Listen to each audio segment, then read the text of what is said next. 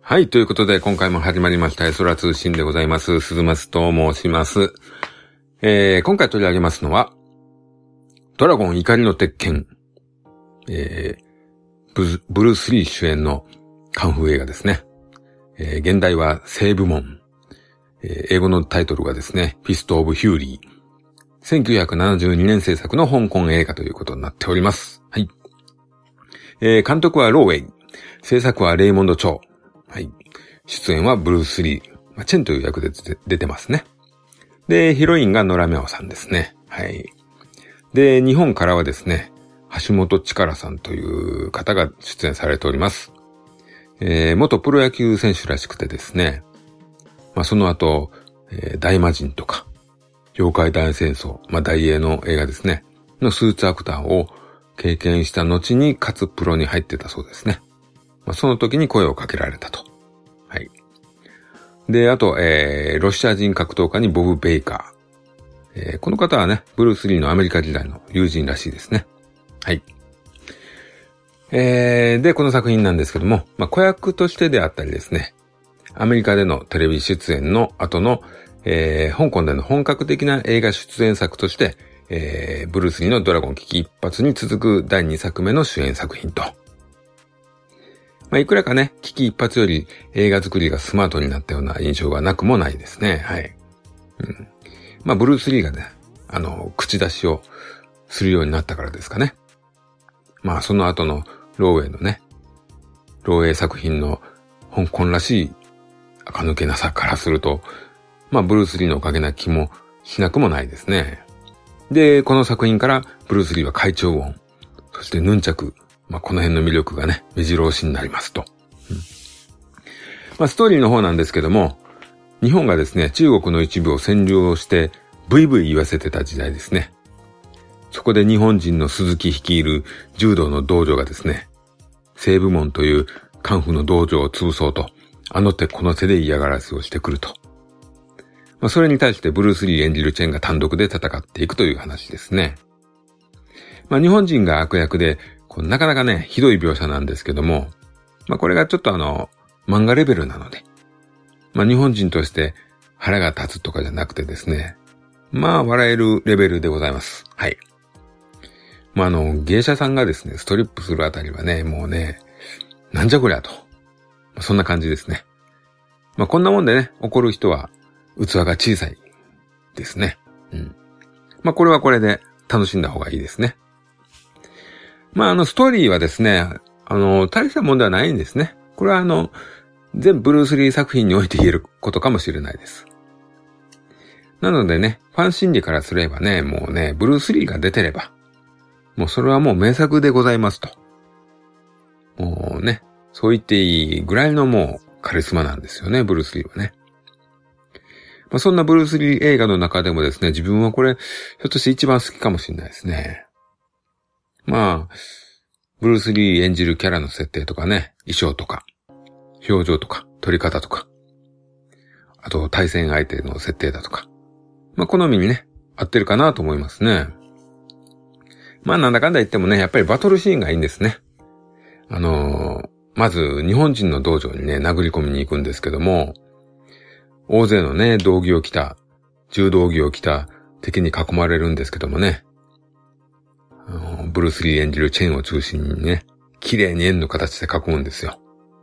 これをまたちょっと上から撮ったショットとか、それがすごくいいんですよね。で、そこから格闘になるんですけども、あの、ブルース・リー作品がね、他のカンフー映画との違いはですね、基本的にこう、一撃で吹っ飛ばすんですよね。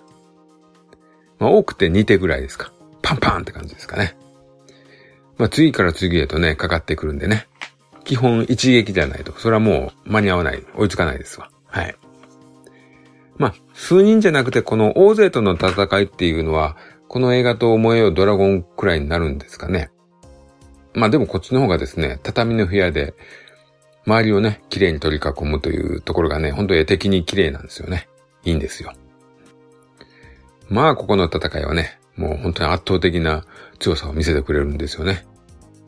でもほんとむちゃくちゃ速いですし、もう連続のね、回し蹴りなんてね、美しくて、ほんと無駄がなくて。まあ本当にね、こう、綺麗でかっこいいんですよ。で、そこからのヌンチャクですね。いや、もう絶品ですよ。ブルース・リーたった一人でこう20人くらいはいるでしょうか。まあ、そんな奴らをね、軽く全滅させますと。うん、まあ、あの途中ですね、ちょっとあの、二人の人間をね、振り回すというか、ジャイアントスイングのようなことをするシーンがあるんですけどね。そこはね、あの、どう見ても人形になるんですけどもね。まあ、ここはあの、男ならあんまり気にしちゃいけないところですよ。うん。まあ、ここのね、ほんと戦闘はですね、すごく最高なんです。はい。でですね、ここ、これが終わった後ちょっとね、しばらくお茶を濁すような展開がね、あの、チェンが変装して敵のアジトに忍び込んだりですね、まあそんなシーンがあったりするんですけども、まあここはね、ブルース・リーのユーモアを楽しみましょう。変顔とかね、すごいお茶目なことして、うん、変なシーンですけどもね、はい。で、あとこの映画にはね、キスシーンがありますね。生涯唯一のラブシーンなんでしょうか。まあ、ノラミャオさんとなんですけども、あこの時のね、ノラミャオさんがね、もう本当に最高にね、可愛いんですよね。もう髪型衣装がね、ほぼもうコスプレなんですね。はい。まあ、あの、ドラゴン危機一発とかね、ドラゴンへの道にもね、ノラミャオさん出てますけどもね、あとジャッキー・チェンの映画の邪覚発見とかね、龍剣とかにも出てますかね。はい。ですけど、まあ、私、個人的にはこの作品の野良真央さんがベストですね。はい。まあ、このね、あと、ちょっとおばさんパーマみたいな時期もあったようですけどもね。まあ、現在も上品な雰囲気の人ですね。はい。まあ、で、そんなこんなでね。まあ、もう一つの大きなアクションシーンというかね。まあ、当然ですけどね、最後にアジトに乗り込んでいくところになるんですけども、ここでチェンはですね、ロシア人のペトロフというのとね、戦いますね。えー、白人とね、戦い、こう、アジア人がな、倒すというのは。まあ、やっぱりこういうのは重要なんじゃないでしょうかね。アジア人にとっては。うん。まあ、この戦いがですね、長すぎず、短すぎず、ちょうどいい感じでね、好きですね。はい。まあ、ブルース・リーはね、ジー・クンドーという流派というか格闘技ですけども、相手のね、攻撃を裁くんですけども、その裁き方がやっぱりいいですね。攻撃させないというか、こう入ってこれない戦い方をするんですよね。で、あとそのペトロフがですね、関節技をね、ブルブルース・リーに決めてくるんですけども、ブルース・リーはですね、噛みつくんですよね。噛みついて防ぐんですよ。うん。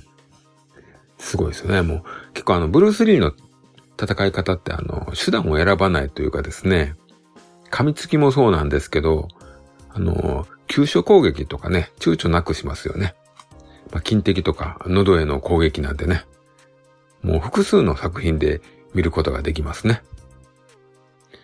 まあ、あの、ブルース・リーのね、哲学として、戦いはこう最短で終わらせるというのがね、あるらしいですね。本当に手段を選ばないということなんですよね。うん。あとね、この戦いの中であの、カンフーの構えをこう残像のような感じで映る撮影をしてるシーンがあるんですけどもね、これ印象的でかっこいいですね。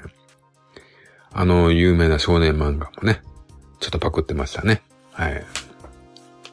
で、このバトルの後に、えー、ラスボスの鈴木との決着がありますね。うん。まあ、鈴木は日本刀を持って襲いかかってきますけども、えー、ブルース・リーもね、後ろからヌンチャクが出てきますね。まあ、とてもそれまで持ってたとは思えないんですけども、ま、そんなことはいいですね。出てくるんでね。うん。この戦いは割とあっさりですね。うん。最後飛び蹴りでね、鈴木を吹っ飛ばすんですけども。鈴木は障子を突き破って庭へ吹っ飛んでいくんですけども、このスタントがどうやらジャッキー・チェンらしいですね。終わった後にブルース・リーに褒められたという話がありますね。はい。そしてね、戦いが終わって西部門に戻ったチェンがですね、まあ相手が横暴とはいえですね、殺しちゃってるんで、まあ罪を受け入れて、おとなしくお縄になるんですけどもね。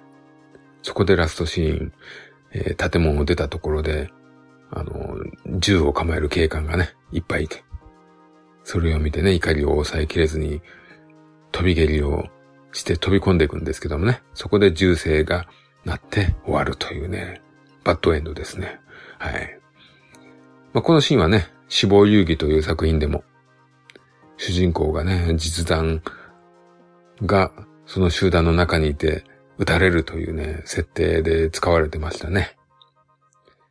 まあ、ブルース・リーの実の息子、ブランドン・リーも、黒飛翔伝説撮影中にね、実弾、あれは実弾じゃないんですかね。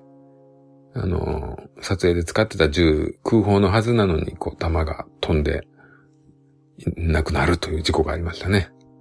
なんか、えー、曰く付きのシーンのような気がしますね、ここは。はい。まあそんなこんなで怒りの鉄拳ですけどもね、はい。やっぱりね、あの、ブルース・リーはね、映画の中でこう、いくらか攻撃を受けて、こう、ピンチ感とかね、まあ傷とか、青タンとか、そういうの多少出すんですけども、基本的には圧倒的な強さを見せつけてくれますよね。このあたりがあの、ブルース・リー映画の特徴ですよね。もう、最初から強いんですよね。あの、なんでね、もう、特訓して復讐とか、そういうパターンじゃないというね。まあ、ジャッキー・チェンの映画とかだと、まあ、初期のやつは必ず特訓シーンがね、あって、まあ、そういうのが売りだったりするじゃないですかね。まあでもここはやっぱり差がありますね。まあ、ブルース・リーはこう完璧な肉体で圧倒的な強さを見せてくれる人でした。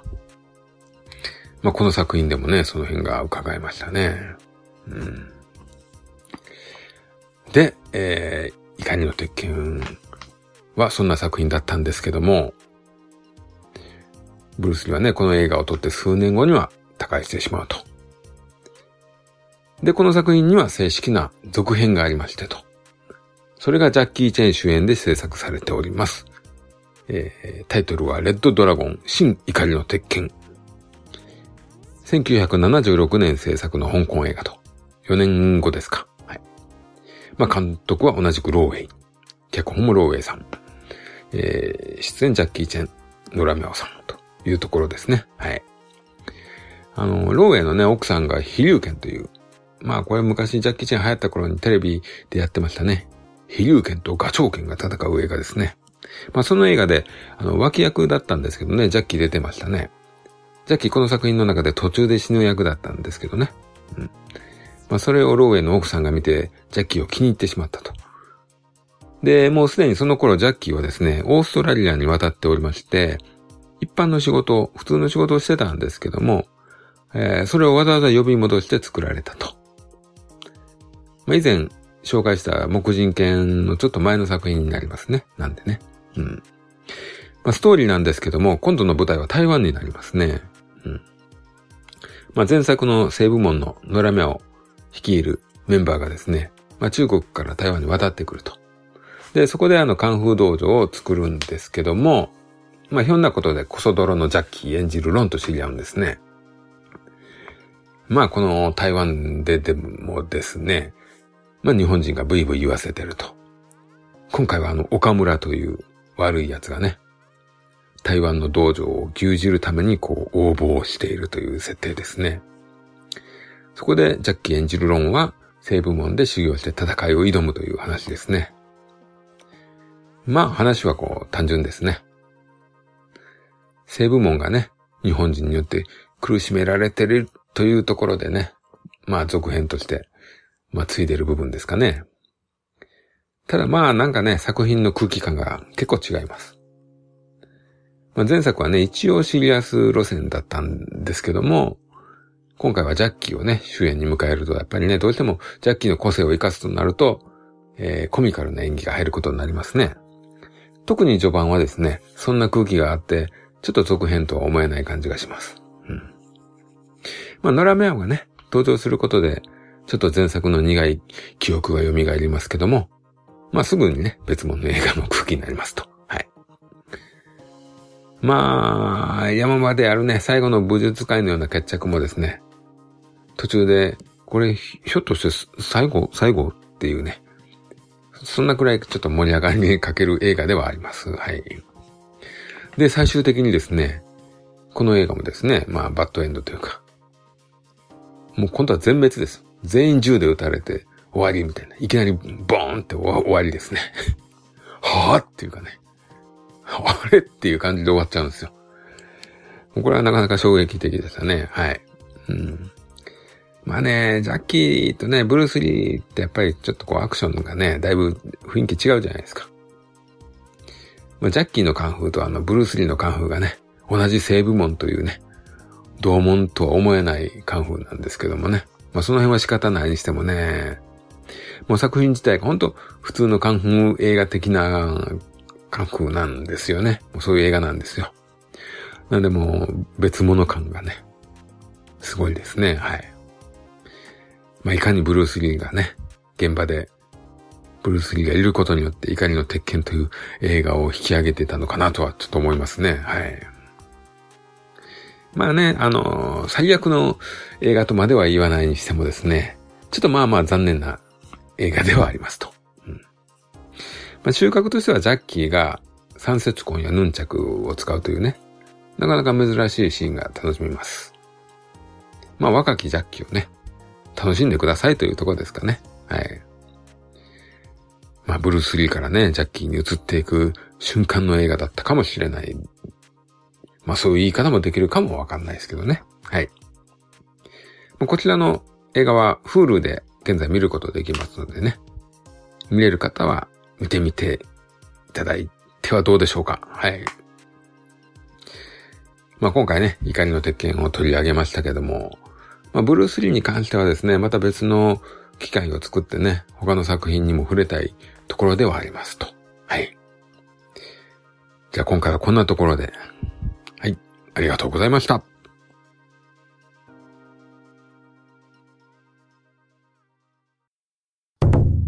終わり